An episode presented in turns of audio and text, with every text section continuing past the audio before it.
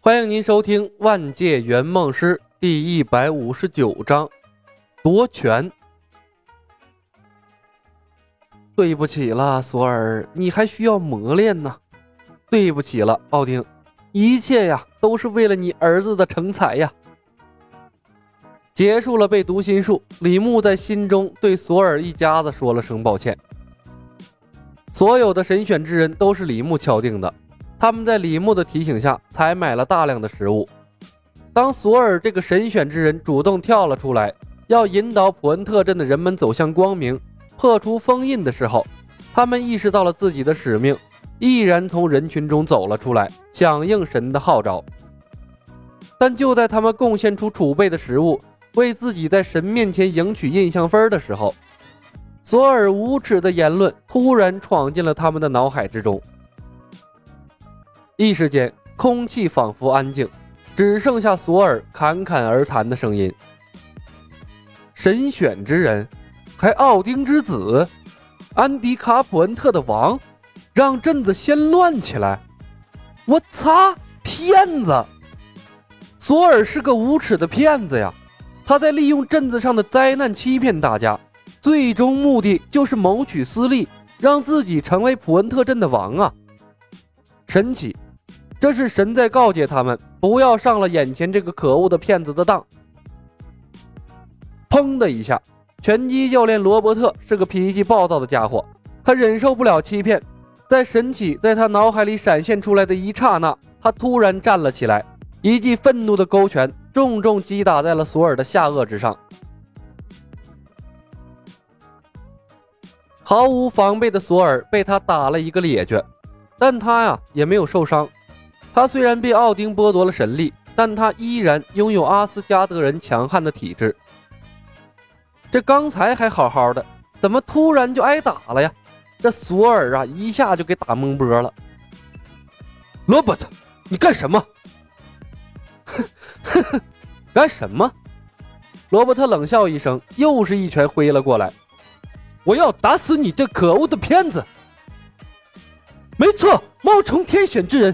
他才是真正的独神者，的确应该受到惩罚。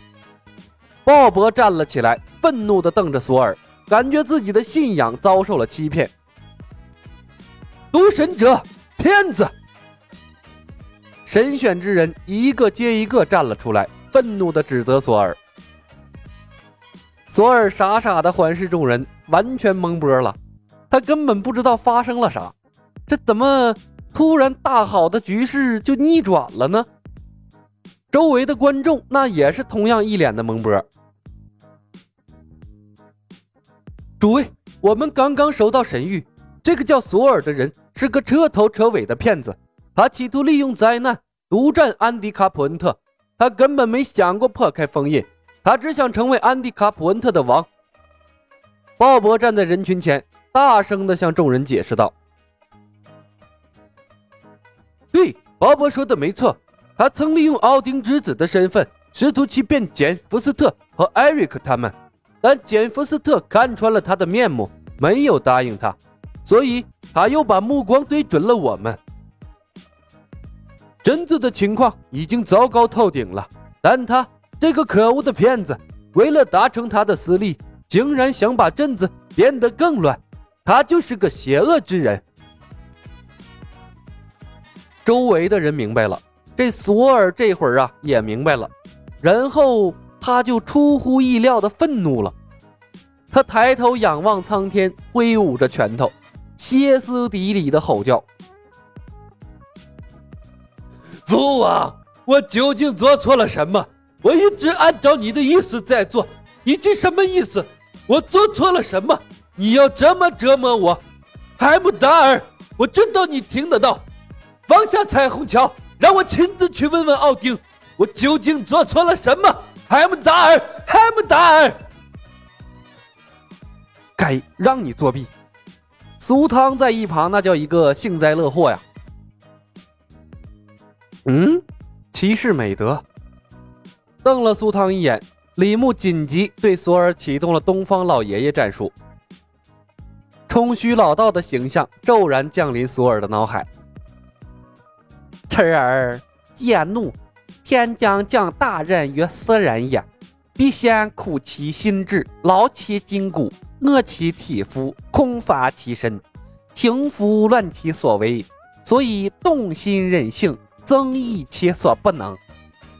没错，一直出现在奥丁脑海里的老爷爷的原型，便是《笑傲江湖》世界里的冲虚老道。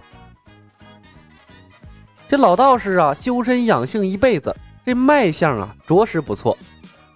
所以呢，李牧顺手借用了冲虚的形象，可以为异世界的雷神进行启蒙智慧。冲虚老道应该值得骄傲了。李牧可不敢任由索尔继续叫喊了，这海姆达尔那是真的可以听到啊！毕竟所有的事儿都是他搞出来的。李牧又不知道阿斯加德现在是个什么情况，这奥丁究竟有没有沉睡呀？他现在呀是几乎把奥丁的形象霍霍完了。万一索尔真的通过海姆达尔把奥丁喊下来了，这父子俩一对峙，那他还混不混了？就算那奥丁破不开画地为牢，那老家伙在圈外守株待兔，或者直接更改雷神之锤的设定，那完了。李牧除了宣布任务失败，一点辙都没有。随身老爷爷出征，索尔左右张望了一番，恢复了镇静。不过呢，他的眼神之中仍然有些迷茫。索尔的疯狂吓住了周围的神选之人，强壮的拳击教练罗伯特也禁不住后退了几步。他不怕一个正常的独神者，但是啊，他是真的害怕一个疯子。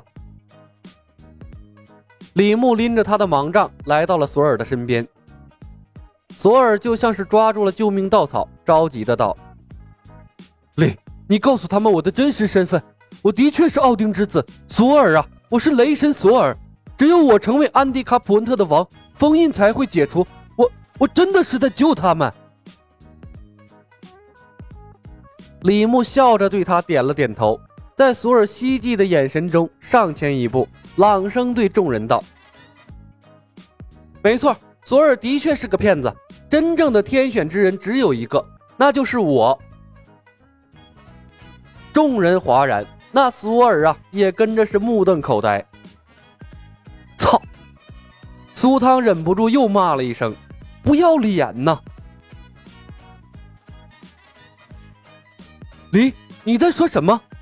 鲍勃忍不住问道。你你也是天选之人吗？鲍勃、罗伯特、凯恩，昨天晚上是谁提醒你提前准备食物的？李牧环视周围所有的神选之人，一一点名。你们当时就不觉得我登门有些突兀吗？我得到了神的启示，所以才会上门通知你们，让你们有所准备。鲍勃沉默了，他惊讶地看向了李牧，忽然记起了。第一次脑海里出现的神域的主角便是李小白，不只是他，还有第三街道的邻居们都想起了那天晚上关于李小白的浴室。还有你们，不知道你们还有没有印象？